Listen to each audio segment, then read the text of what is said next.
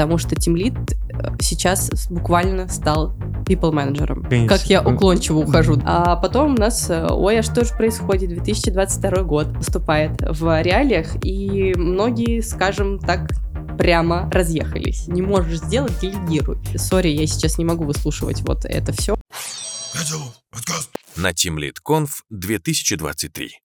Всем привет, дорогие друзья! Добро пожаловать на очередной выпуск Котелов подкаст в совместной коллаборации с Team Lead Conf 2023. Этот выпуск мы пишем прямо здесь, на конференции в Сколково, где мы собрали лучших айтишников России, СНГ и не только. И одна из таких прекрасных айтишниц – это Алиса Бобовникова из Яндекс Такси. Алиса, привет! Привет! Именно от Алисы зависит, сможешь ли ты доехать сегодня домой на Яндекс Такси. Алиса – технический менеджер Райтеха делает надежность Яндекс Такси. Звучит как бы странно, но она действительно отвечает за аптайм Яндекс Такси. Автор книги про гибкую трансформацию в IT-организациях и создатель AI-систем PM Brain. Мы поговорим о том, как эволюционировал IT-рынок, что мотивирует разработчиков сейчас, кроме, конечно, денег. И узнаем, как строить правильную мотивацию для команды разработки, если они не твои рабы. да. Ну и первый блок нашего техтолка – это технический вопрос про такси. На странице твоего доклада упомянуто, что в новогоднюю ночь 23 года Яндекс Такси э, пережил самым высоким аптаймом. Это особенно критично, когда люди хотят вернуться домой. Вообще за всю историю существования Яндекс Такси, как вы это сделали, как вам удалось? В любом случае, я думаю, что конкуренты попытались вас досить. Это делается постоянно. А в чем секрет? А, готовы ли вы, допустим, э, брать еще большие нагрузки? Тут, наверное, будет развернутый ответ, потому что невозможно просто сказать, а, будем ли мы растить аптайм или нет. Конечно же, будем. И дело в том, что на самом деле нагрузка растет от э, года к году. Когда мы говорим про надежность, надо понимать, что нагрузки на такси растет от года к году. То есть э, нет такого, что она, например, там снижается и количество пользователей растет вниз. Нет надо понимать, что это и российский, и сразу международный рынок. И вот примерно с октября месяца эта нагрузочка так ползет прекрасно вверх. Поэтому мы долго и много над этим работаем. Вот когда я вообще пришла в такси, я была, по-моему, первым таким инцидентным менеджером. У нас была такая команда координаторов инцидентов. Сейчас, если посчитать, у нас, наверное, 4 или даже 5 команд, которые занимаются чисто аптаймом. Так что мы всеми силами это вывозим. Если твой вопрос именно за счет чего мы это делаем, то у нас есть э, разные стримы. Это по тому, как быстро восстанавливать э, такси, как быстро его поднимать. Это связано с э, координаторами инцидентов. Когда происходит инцидент, нам надо максимально быстро восстановиться. И там есть такая метрика, как МТТР. Это время восстановления, и мы сейчас работаем над тем, чтобы сократить его по максимуму. Там, на самом деле, очень такая исследовательская деятельность. Можно поднимать э, вообще эту тему по-разному. К примеру, один из стримов, который лично я вела, это был стрим э, накопления экспертизы, то есть вы придумываете разные вещи, как э, там школа координаторов, а как э, плейбук, по которому будут готовиться и работать новые координаторы. Какое-то, может быть, привлечение экспертизы извне. То есть разными способами вы пытаетесь решить глобальные проблемы. Это же и, там, и базы, и нагрузка, и дидосы, то есть все сразу. Слушай, а вот с точки зрения организационных процессов, разве контроль аптайма это не формат, когда вы сажаете пять команд, и все они тупо следят за инцидентами? Есть ли какая-то ноу-хау с точки зрения управления этим хаосом? Кстати, мы делаем хаос. У нас, правда, есть стрим, который создает хаос в системе, чтобы выявить уязвимости. Вот он у нас на стенде, кстати, представлен таким белым квадратиком. Если говорить про, в принципе, управление, надо понимать, что если ты посадишь пять команд следить за мониторингами, они чокнутся, уволятся, выгорят и, возможно, никогда к тебе не вернутся. Это классическая ситуация.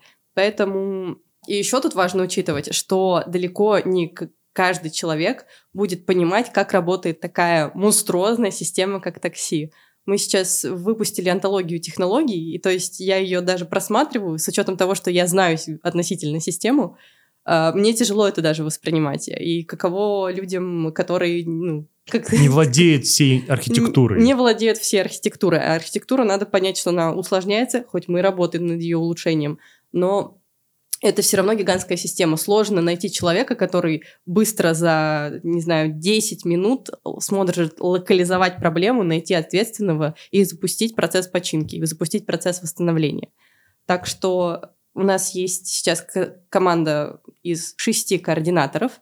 Это ребята с невероятнейшей технической экспертизой, а, и они как раз отслеживают. Есть также ребята из эксплуатации, которые у нас э, следят э, за мониторингами, за вот всей этой а, девопсовой админской частью, и которые нас очень тоже спасают мои котики. Мне сложно выделить вот что-то, что вот я прям управляю. Скорее, если говорить про какую-то мою зону ответственности, то за последние полтора года появлялись а, какие-то осапные стримы, там связанные в, в чем-то с ИБ, а, в чем-то с аптаймом, и просто нужно их очень оперативно подхватывать, и при этом следить, чтобы твои команды находились в состоянии стояния.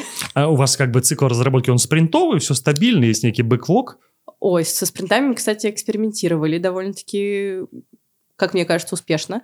У нас есть спринты, конечно же, есть бэклог, но так как мы работаем все-таки с надежностью, это, скажем, деприоритизация от инцидента к инциденту. Когда-то ну, то есть это, это всегда ситуация, когда ты хватаешь какой-то, какую-то зону неизвестности, э, которая на тебя падает, и тебе приходится учиться с ней работать. Слушай, а вот, знаешь, я, мы сами разрабатываем корпоративное программное обеспечение, и я знаю, как зака, за, заказчикам, разработчикам не нравится, когда врывается некий PM, слэш-аналитик, неважно кто, и такой, срочно делаем вот такую таску, срочно делаем всякую таску. Как, как вы с этим работаете? Ну, начнем с того, что у нас э, PM и слэш-аналитики, наверное, все-таки не входят в тематику надежности, потому что сейчас, за, за последнее время у нас появилось еще а, несколько технических менеджеров, которые нам помогают э, разгребать и организовывать э, всю работу. Это, наверное, отличие технической разработки от продуктовой разработки. То есть, вернее, правильнее сказать, платформенной разработки от продуктовой.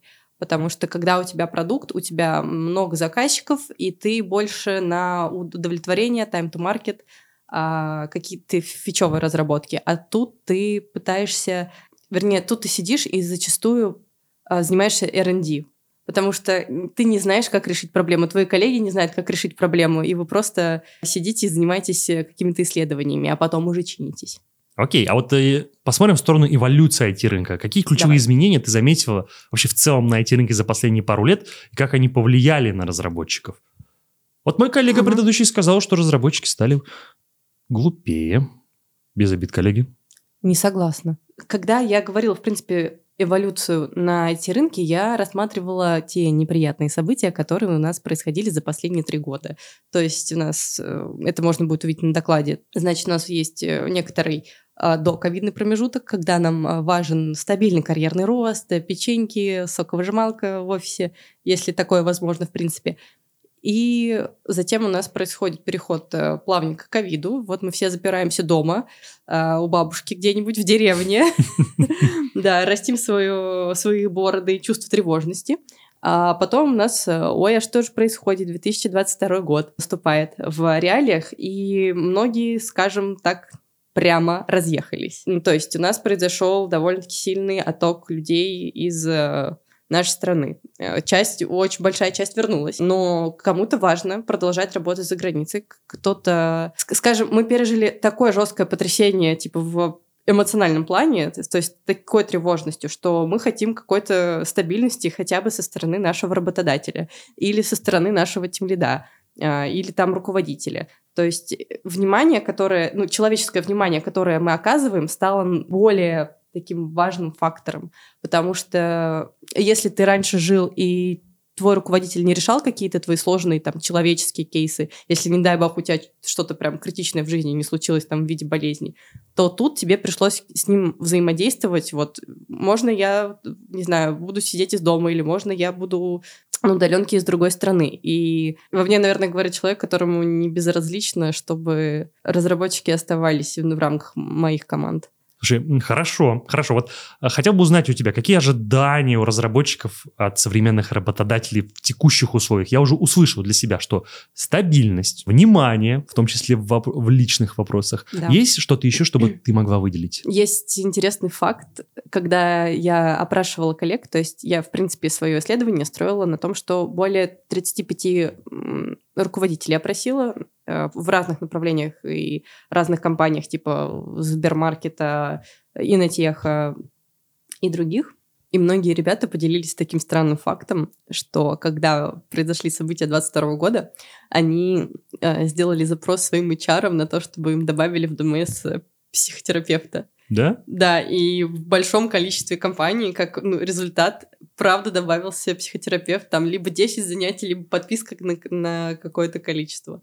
Я прям удивилась.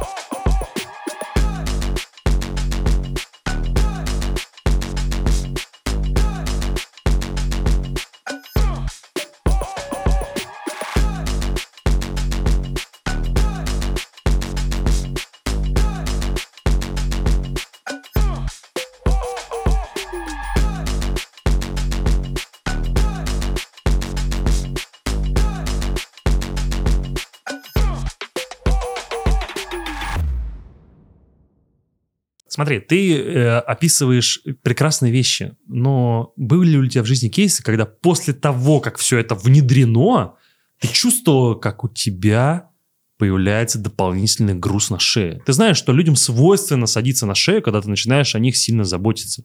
Есть такие кейсы? Постоянно. Ну, то есть я вчера слышала интересный доклад, где рассказывали про типы руководителей. И, короче, там был тип, который назывался забавно бабушка. Бабушка всегда поможет. Бабушка спросит, как у тебя дела. Бабушка попробует решить все твои проблемы. Я бабушка. Тебе, ну это, ну, подожди, ты же на себя дополнительную нагрузку берешь. Тут надо никакую грань держать. Окей, если к тебе приходит девелопер и говорит, дорогая, у меня проблемы, ты ему такая, иди к психологу, зачем он тебе будет жаловаться? Или ты все-таки, Алис, выслушиваешь людей? Ты через себя это пропускаешь? Я всегда через себя это пропускаю и всегда выслушиваю, потому что если я не выслушаю, я не получу контекст. Если я не получу контекст, я не смогу принять правильное решение. И это уже будет больно. А вот э, с точки зрения гендерной принадлежности, кто чаще всего страдает, мужчины или все-таки представители женского пола? Один забавный факт в надежности Яндекс Такси я единственная женщина. Все это все это все объясняет. Да. Поэтому, поэтому да, подходят мужчины, если вопросы такого характера не стесняются, как правило. Но это вопрос доверия. То есть иногда люди удивляются, почему вот ко мне подходят поделиться чем-то таким сакральным, иногда карьерным. Это правда долгое выстраивание доверия. Звучит очень банально, я понимаю, но по правде, когда ты в течение некоторого периода подходишь к людям, не требуя ничего, как там, не знаю, менеджер, а просто спрашиваешь, ой, как там твои сейчас дела, как э, твоя текущая задача решается, Э, и тебе рассказывают, и ты можешь слушать какие-то проблемы, и, может быть, какую-то мелочь ты можешь закрыть собой, и это не будет больно, не будет твоей пере, ну, перегрузкой. Ты просто помогаешь человеку, который, возможно, не такой софтовый, как ты, пойти расчистить себе путь для того, чтобы задача была завершена быстрее и более приятно. Ну, почему нет? Но ты когда говоришь о том, что надо вызвать доверие, ты так или иначе должна погрузиться в ту атмосферу, в которой живут разработчики. Что, у тебя поменялись ли у тебя твои интересы? Например, ты раньше смотрела сериальчики, а теперь играешь в Mortal Kombat. Или у тебя появилась спортивная машина. Ну, ты поняла, о чем я. А, ну, тут, наверное, стоит... Э, ходишь с пацанами куда-нибудь? Да. Всегда. Всегда? Тогда... С, с, У нас есть барчики. Э, вопрос. На 23 февраля ты оставляешь годовую зарплату или все-таки деньги остаются? Слушай, такая прекрасная история, что мы не обмениваемся на гендерные праздники подарками. Ну ты прикинь, как бы у тебя было на 8 марта. Эх! Да, да. Мальчики, скидываемся. В принципе, можно и не работать. Каждый по одной акции Яндекс подарит, и все. Ну, по половине хотя бы. Ну, можно было бы. Я не против. Ну, пацаны, имейте в виду. А, слушай, а в чем заключается конкуренция сейчас на IT-рынке? И какие компании успешно справляются с этими вызовами? Можешь ли ты выделить компанию, которая всегда вот на острее? Вот ты до этого сказал, в 2022 году появилась потребность на психологов, и нам бац, вот эта компания сразу первая это внедрила.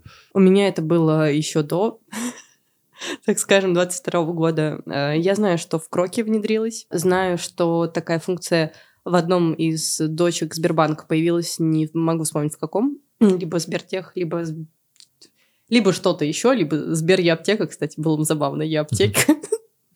Недалеко ходить за антидепрессантами. Да-да-да. В принципе, когда мы говорим про конкуренцию э, среди компаний, как я вижу на практике, люди все равно выбирают э, некоторый э, такой композит э, между задач, которые ты получаешь, и условия работы. То есть понятно, что в условия может еще входить всякие вещи типа зарплаты, плюшечек, welcome бонусов, но тот коллектив, э, понравился ли тебе руководитель, пришел ли ты в офис, и если тебе надо быть в офисе, тебе он понравился, или тебе говорят, окей, работай на удаленке, как я помню, и на тех резко так начал помогать ребятам на удаленке и а, выдавать им какое-то оборудование, то есть э, тебе могут и мониторы домой привезти, и всякие там плюшечки рабочие, кому-то даже кресло довозят. Mm. О, я вспомнила. Яндекс э, разрешал э, это прекрасные большие, по-моему, столы привозить домой. А обратно потом возвращал? Я не знаю. Но ну, надеюсь, что возвращали, а не продавали. Хорошо. Поговорим немножко о ценностях в разработке. Вот знаешь, 10 лет назад ценности в разработке были какие? Сделать хороший софт, чтобы он хоть как-то запустился. Ну, в большинстве случаев. Сейчас поменялось это? Что было актуально в прошлом, а что сейчас? Мне кажется, что... Ну, я согласна с тем тезисом, который ты сейчас подсветил, а то, как оно изменилось, э, мне кажется, разработчики больше так сказать, э, больше простор для создания своих проектов получили. Поэтому для них э, важно то, что они создают, чтобы в дальнейшем они, к примеру, могли это переиспользовать, не знаю, в своем стартапе, в следующем проекте, или уже при переходе в другую компанию или внутри своей компании начать развивать какое-то направление. Так, что? так, так. Что, во, что, что? Во всех трудовых договорах прописано, что все, что создал сотрудник... Но то, время... что создал, не значит то, что ты не можешь это повторить. То есть это повторить, не скопировать в твоем случае. Да, это не скопировать. Ну, хорошо. Ну, к примеру, также люди, в принципе, специализируются на каких-то направлениях. К примеру, HR Tech. Ты создал одну систему, ты ее выпустил, ты подумал, хм, можно, ну, к примеру, HR Tech, который занимается чисто подбором. И, и тут ты думаешь, а было бы классно иметь еще такую систему, которая бы умела умно пригонять кандидатов в мою воронку и ты такой поработал разработчиком вот в, в первой системе и решил, а пойду-ка я создавать систему, типа, заапдейченную. Это, uh-huh. это не копипаст, это апгрейд. Ну, подожди, то есть заапдейченную, то есть это не модификация существующего, а разработка с нуля? Ну, это разработка с нуля другой системы. Хорошо. Тогда немножко пойдем вглубь. Можешь ли ты назвать отличие, как изменилась роль IT-руководителя там? Возьмем те же 10 лет и сейчас. Что поменялось? Ой. Хорошо, не 10. Последние три года. Есть ли какие-то изменения? Ну, конечно, есть. Э, в плане... Мы пережили очень сильное перенасыщение IT-рынка, когда нужно было безумнейшее количество разработчиков, прям очень жирное. Сейчас уровень потребностей, ну, чуть-чуть спал. Это не значит, что вы не найдете работу. Нет, мы говорим, типа, в целом о тенденции. Я скажу, наверное, не самую приятную вещь, но во многом классический образ разработчика, он чуть-чуть поменялся. Раньше нам казалось, что разработчик — это какое-то гиканутое существо, которое не выходит из дома, много ест чипсы и много программирует. А сейчас, когда я прихожу в офис, я вижу абсолютно... Подтянутых красавчиков, да, наверное? Нет, ребят, которые сильно отличаются друг от друга, будто бы вот это вот э, классический паттерн, он сильно изменился. И от этого вот, и от того, что люди изменились, меняется, ну, и подход работы с ними. То есть у нас кто-то ходит прям, может ходить в пиджачках, а кто-то ходит в каких-то безразмерных штанах, и все очень разные. И мне кажется, раньше не нужно было так много времени уделять вот, э, ну, индивидуумам в своей команде. Скорее ты просто говоришь, вот у нас есть проект, давайте туда бежать. Ну, и ты не церемонишься. А теперь ты подбираешь ситуациях. команду в соответствии со софт-скиллами. Один агрессивный, другой спокойный. Они а, сработаются условно. Да, на самом деле я сейчас э, вспомнила, что вот в одной из последних команд, э, которую мы собрали, там совершенно разные люди с очень разными экспертизами, абсолютно разными бэкграундами. им понадобилось ну, чуть больше времени, чтобы сработаться. Но с каждым приходится разговаривать индивидуально. То есть, мне кажется, э, раньше не было такой вот... Э, ты, ты под лупой так людей не разглядывал. Сейчас это приходится делать, потому что важно чтобы у тебя эта команда, если ты считаешь, что она того стоит, разумеется, а, сохранялась. Потому что твой первый вопрос был, как э, удается поддерживать аптайм и так далее. Когда меня это спросил мой руководитель, я сказала, что у нас стабильно, долго продержалась команда координаторов. Без... Продержалась. Продержалась. А сейчас ее нет? Я сказала продержалась, потому что раньше, ну, такой скоп людей ну, не выдерживал так долго времени, потому что это твоя будто бы дополнительная нагрузка. Mm-hmm. То, что ты координатор инцидентов, не означает, что ты перестал э, быть разработчиком или не заниматься своей основной деятельностью. То есть это скорее...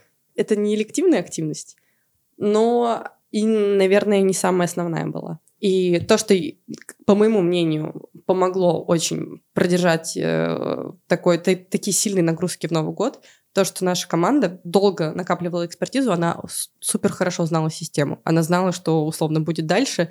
Они были готовы к тому, что просядут какие-то определенные части. Э, спасибо, что ты ответил подробно, как изменилась роль разработчика, точнее, как он менялся. А вот что с IT-руководителями? Есть ли у тебя какая-нибудь... Как я уклончиво ухожу, да? Да, да, такая хитро-хитро. Вот я и не отстану от тебя. Ну, поменялась ли роль IT-руководителя в ну, последнее Ну, поменялась, я же говорю. Так, что у него появилась, скажем, дополнительная обязательная активность, без которой, как я вижу, он долго не протянет. Это необходимость уделять внимание всем членам своей команды. И это, э, это очень тяжело, если ты просто результатоориентированный, бизнес-ориентированный руководитель. Потому что Team э, сейчас буквально стал people-менеджером. Больше откладывать это в ящичек, ну, когда-нибудь, возможно, я что-нибудь про это почитаю, уже не выйдет. То есть, фактически, у IT-руководителя появилась новая роль. Ну, давай немножко грубо будет сказано – Почему IT-руководителя должны волновать проблемы конкретного индивидуума, допустим, мужского пола, у которого семейные проблемы? Это ведь его сложности. Потому что иначе ты его потеряешь. Ну, как ты, как ты в этом вопросе поможешь? Ты что, второй женой станешь для него? Или детей его будешь воспитывать? То есть существу... Заплачу. У, у людей, э, я по собственному опыту, существуют, бывают проблемы, на которые ты никак физически повлиять не можешь. Но они сильно влияют на самого разработчика или твоего коллегу. Может быть, ты не можешь повлиять на его проблемы, но ты можешь повлиять на его рабочие задачи, на его рабочий процесс в этот период. Mm. То есть, э, давай, я, я прям готова тут раскрыть тему. Да, что, что, что ты в Яндекс Такси не даешь задачи, связанные с перевозкой детского кресла? Тут очень хорошо работает тот паттерн, который я сказала. Не можешь сделать, делегируй ты как IT-руководитель можешь не, не вникать в этих людей, если у тебя реально нет времени. То есть руководитель IT может быть разный. Ты можешь быть, не знаю, сидеть и управлять всем Яндекс Такси. Разумеется, ты каждого человека не подберешь под себя. Но у тебя могут быть менеджеры, которые могут частично брать эту на себя роль. У тебя могут быть ресурс-менеджеры. Ну, то есть люди, которые готовы закрывать софтовые проблемы. Твоя задача их просто найти. Вот тебе нужен аналитик, возьми аналитика. Хочешь долго, долгоиграющую команду, найди people менеджера, если сам с этим не справляешься. Так, Алиса, мне 23 года, я недавно женился и столкнулся с классической проблемой, что после свадьбы я разочаровался в семейной жизни. Это сильно негативно давит на меня. Реши мою проблему. Так, как это... Это, это абстрактная ситуация, если что. Как эта проблема влияет на работу? Ну, я не знаю. Вот я думал, что после свадьбы все будет супер. А теперь я прихожу домой, э, из дома на работу угрюмый, с коллегами общаюсь угрюмо, вот, вот, вот все. Слушай, это, это супер классно, если ты придешь и вообще поделишься такой проблемой, потому что люди имеют все-таки дистанцию. И чтобы тебе настолько, как ты сейчас сказала, раскрыли, это надо быть прям друганами.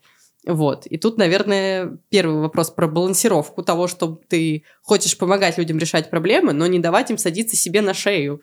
То есть а, баланс надо выдерживать. Как не давать садиться людям на шею себе? Вопрос, конечно, сложный но это можно сделать как, как минимум проговариванием дистанции, что я бы тебе рад помочь, но я там не могу. И всегда существует, как это, э, Субординация? Субординация, да. И ты всегда можешь сказать, сори, я сейчас не могу выслушивать вот это все, потому Даже что звучит надо грубо, идти. честно говоря. Ну, я ну- могу слушать. Ладно. Сори, мне сейчас встреча. Все Всё. равно грубо. Мне сложно представить ситуацию, что кто-то из моих знакомых подойдет и скажет, я разочаровался в своей жене, помоги мне. Я не могу выполнять задачи. Ну, ты, типа, если бы я была руководителем в такой ситуации, я бы ну, предложила психологическую помощь. Не знаю, сказала, хочешь, можем с тобой пойти там в бар проговорить это. Вот. И в конце прояснить, давай, пожалуйста, решим, как ты будешь сейчас работать. Можешь ли ты сейчас работать? Мой посыл в следующем что не будьте ханжами, не будьте безразличными к своим ребятам.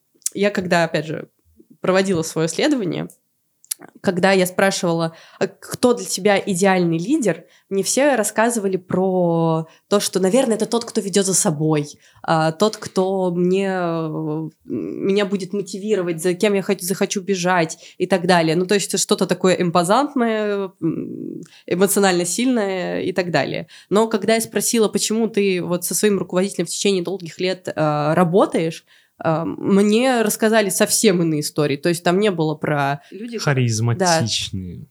точно.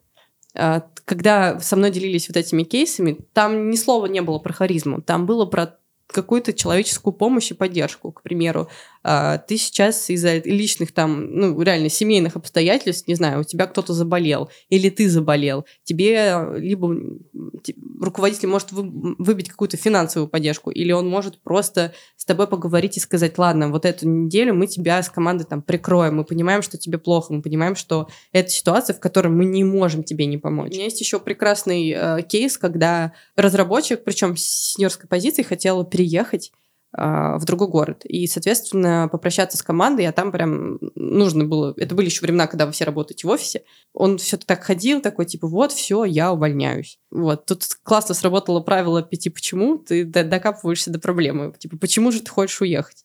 И в самом-самом конце оказалось, что его э, дочка, она вот предрасположена, так скажем, к каким-то вот гимнастике, по-моему.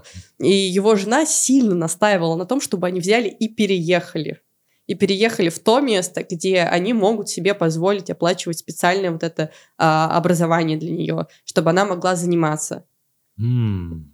Вот. И мы такие, воу, воу, то есть тебе не нравится... Не, не то, что мы перестали тебе нравиться, не то, что задачи перестали тебе нравиться. Ты просто в такой ситуации оказался. И мы договорились с ним, что мы поможем ему ну, оплатить вот образование для дочки. Оно было не такое большое, но для него это было критично, потому что ну, семьянин, у них там, понятно, свой бюджет. И человек остался в команде на долгие годы. И вот такие вот кейсы, они как раз и рождают эту лояльность к своему руководителю, к своей команде. И вот я прям рассказываю, мне мурашки. Хорошо. Мы с тобой все говорили про абстрактные компании. Давай про Яндекс Такси. Как вообще вы поощряете внутреннюю культуру обмена идей и инноваций среди разработчиков? Восхитительный вопрос. Мне кажется, что Яндекс это как раз то место, где эта идея обмена и знаниями, инновациями, она процветает. У нас есть направление, ну, в котором рождаются э, небольшие стартапчики, которые отходят э, ин- иногда там от Яндекс Такси. Например, у нас сейчас есть Межгород. Ну и если мы говорим, в принципе, про Яндекс, там просто десятки стартапов, которые... И когда-то же ведь Яндекс Такси сам был стартапом, просто идеей. Есть, в принципе, путь, по которому, если у тебя есть идея, которую ты хочешь прям реализовать, а тебе нужно какое-то там финансирование, ты можешь пойти на комитет, защитить это, продать свою идею, а, продать, почему она будет востребована, и ты можешь создавать стартап прямо внутри Яндекса. Поговорим про мотивацию разработчиков, особенно про твой доклад, который здесь на Team Lead Conf. Давай. В твоем докладе сказано, что разработчиков уже не мотивируют деньги. Я услышал, что какие-то дополнительные плюшки в лице а психологов, более плотное взаимодействие со своим тим-лидом, возможность с ним дружить и рассказывать ему все свои сокровенные тайны. Ну, не так уж, ну, утрируешь. Ну, ну, ну, да Ну, ладно. Да. А что, что, что, на твой взгляд, мотивирует еще? Что бы ты хотела донести, что мы могли упустить? Давай, Слушай, давай, давай уточню вопрос. Например, насколько различается мотивация у разного рода специалистов? Знаем, что джунам важно, в принципе, удержаться на текущем месте работы, чтобы получить опыт. А сеньоры, они как помидоры, знаешь, их сегодня уволил, они через 30 секунд в другом месте. А, ну вот сеньоры это как раз та ситуация, когда мы кастомизируем. А, у нас был, был такой коротко короткий кейс расскажу. А, человек, который очень жаждал преподавать прям, ну, он хотел преподавать, и он хотел тоже поменять место деятельности, чтобы у него было больше времени воплотить свою мечту. Потому что ему прям нравилось давать вот информацию, и он э, вообще мечтал стать э, преподавателем в университете. И мы, так сказать, помогли, ну, так скажем, выпускники самых хороших вузов учатся, кто-то продолжает писать свои кандидатские работы, пошли на кафедру, рассказали, что у нас есть вот такой специалист, он может давать лекции вот по такому направлению. И этот парень ходил и преподавал в ВШЭ очень успешно. Его, и он прям на практике даже ходил. То есть э, это, опять же, история про то, что ты хочешь удержать человека. Чтобы удержать человека, тебе нужно понять, от чего он реально хочет. Потому что иногда приходит э, какой-нибудь middle плюс, э, иногда даже синьор разработчик говорит, я хочу стать тем лидом. Ты такой, почему? Ну, потому что я вижу, что достиг там потолка и бла-бла-бла. А, ты начинаешь докапываться, вот правда, правило пяти почему советую. А, оказывается, ему просто нужно было больше материальных средств. Угу. Окей, с э, редкими разработчиками понятно, вы там кастомизируете подход. Да. А как быть это опять грубо будет звучать, ну, с основной массой, грубо говоря, вот ты же каждому джуну уже не будешь кастомизировать. Тебя же не клонируешь, ты одна девушка в Яндекс Такси.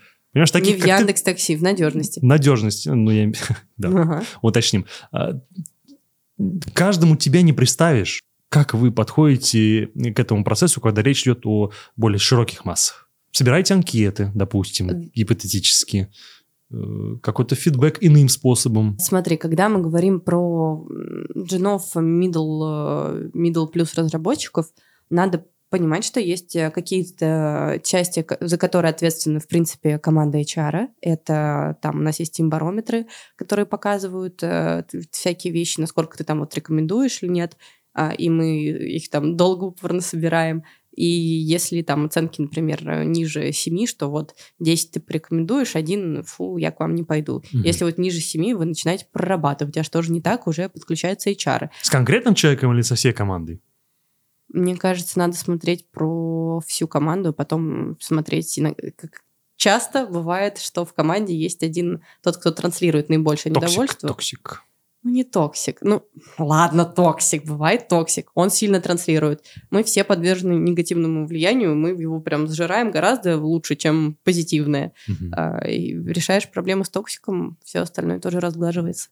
Так, решаешь проблему с токсиком, просто увольняешь его. Да ну нет, нет, э, слушай. Ну, звучало на... именно так. Э, нет, на самом деле бывает, что человеку просто команда не подходит. Очень часто есть ситуация, что человеку не подходит команда. Есть мысль, что люди нанимают себе подобных. И каждый нанимающий менеджер, это условно тот, тот же IT-руководитель, тимлид, он нанимает себе того, кто на него больше похож. И если случилось так, что человек, э, например, руководитель токсик, то можно к нему сгружать токсиков.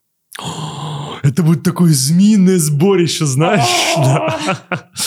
Ну, часто такое говорят про женские коллективы. Ну, кстати, в нашей компании женские коллективы самые лучшие. Мы можем этим гордиться. Это классно. Я не видела классных женских коллективов.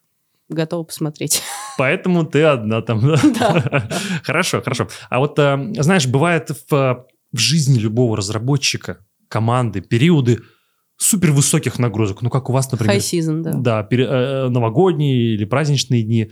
А есть ли какая-то разница э, по поводу мотив... относительно мотивации в high season и в обычный период. Я не говорю про денежную мотивацию, я говорю про что-то иное. Я, в принципе, не согласна с паттерном, что мотивация — это что-то точное, что ты можешь прийти вот и так вот человеку дать. Давай уточню. Я, я, про, я про то, чтобы, в принципе, ну, и мой доклад про то, чтобы создать, типа, систему, э, потому что все должно быть системным, э, не, несколько цикличным, э, и породить ну, либо атмосферу, либо систему, в которой а, у людей будет а, вот это внутреннее, а, внутренний стержень, внутреннее желание бежать дальше, держаться.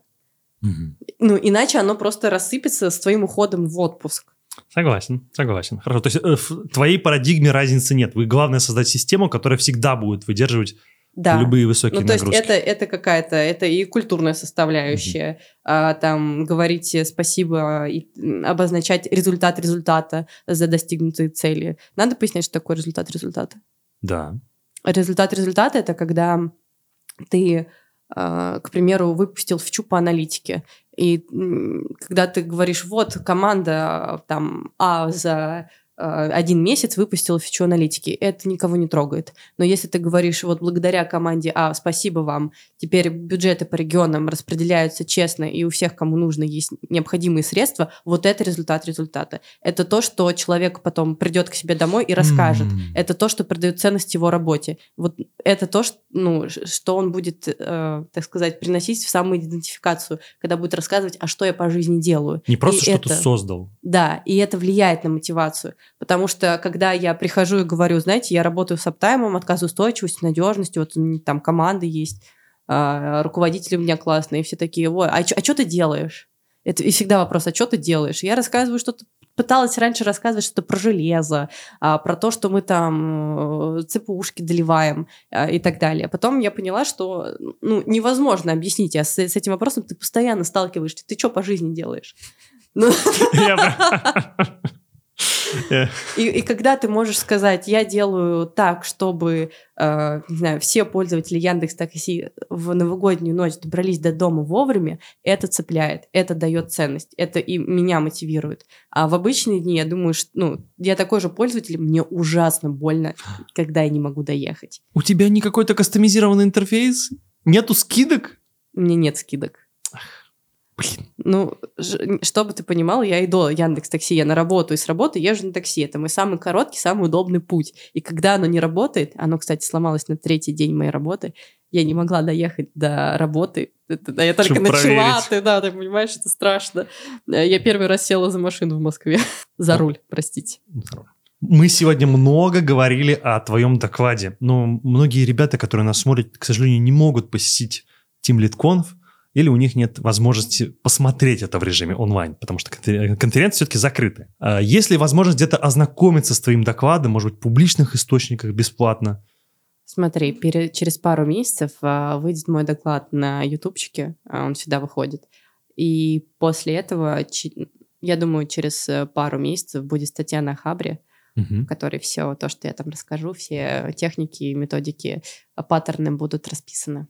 На Хабре, а там под аккаунтом Яндекс Такси? Я думаю, что да. Хорошо, супер, отлично, ребят. Ну, я думаю, к моменту, когда выйдет это видео, уже все это появится. Супер. Алис, вот э, в самом начале мы упомянули, что ты автор некой AI-системы PM Brain. Можешь в трех словах объяснить, что это такое?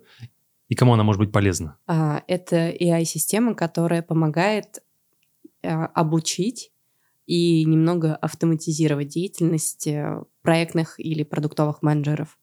Это система, которая собрала в себе более 700 э, кейсов топов в управлении, того, как они решали а, какие-то сложные именно people менеджерские организационные управленческие кейсы.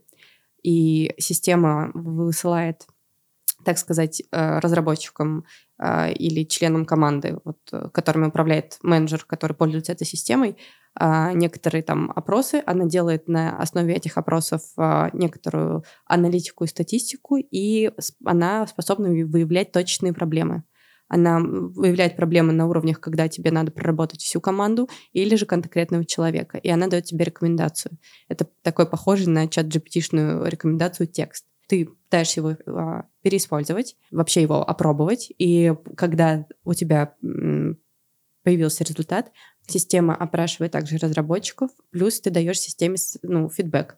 То есть э, ты ставишь э, либо да, сработало, либо нет, либо есть что улучшить, а, описываешь это текстом, система это считывает и также вкладывает в свою базу знаний. Э, это где-то можно скачать, попробовать. Ты так сладко об этом рассказываешь. А, да, есть сайтик pmbrain.ru через дефис pmbrain. И там можно ставить мне заявочку, и если кто-то захочет ее попробовать, я с радостью предоставлю эту возможность. Ну, ссылочка будет в описании, если что. Хорошо. Э, последний блок. Дай три совета командам, у которых нелинейная разработка. То есть, как у вас бывают пики периодически, а иногда все прекрасно, спокойно. А, первый совет – это отмечайте результаты, даже когда они не очевидны. Иногда ваш процесс разработки может прерваться, и вы не увидите конечный результат или то, что я назвала результат результата, а, но это не значит, что надо обесценивать свои усилия. А, пускай от, некоторый процесс отмечания ваших результатов будет регулярным, и это поможет вам держать ту же самую мотивацию.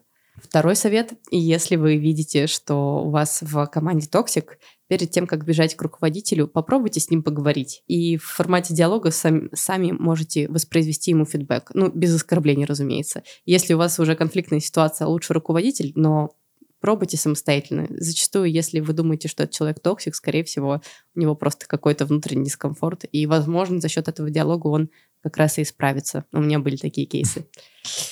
И совет номер три. Ломать систему не страшно. И иногда бывает даже полезно, так что не бойтесь этого. Ну что ж, дорогие друзья, наш подкаст Свэш Техтолк подошел к концу. Напомню, в гостях у нас была прекрасная Алиса Бобовникова. Ну а если у вас, дорогие зрители, есть вопросы, связанные с people менеджментом или agile практиками, в описании будет ссылочка на контакты Алисы.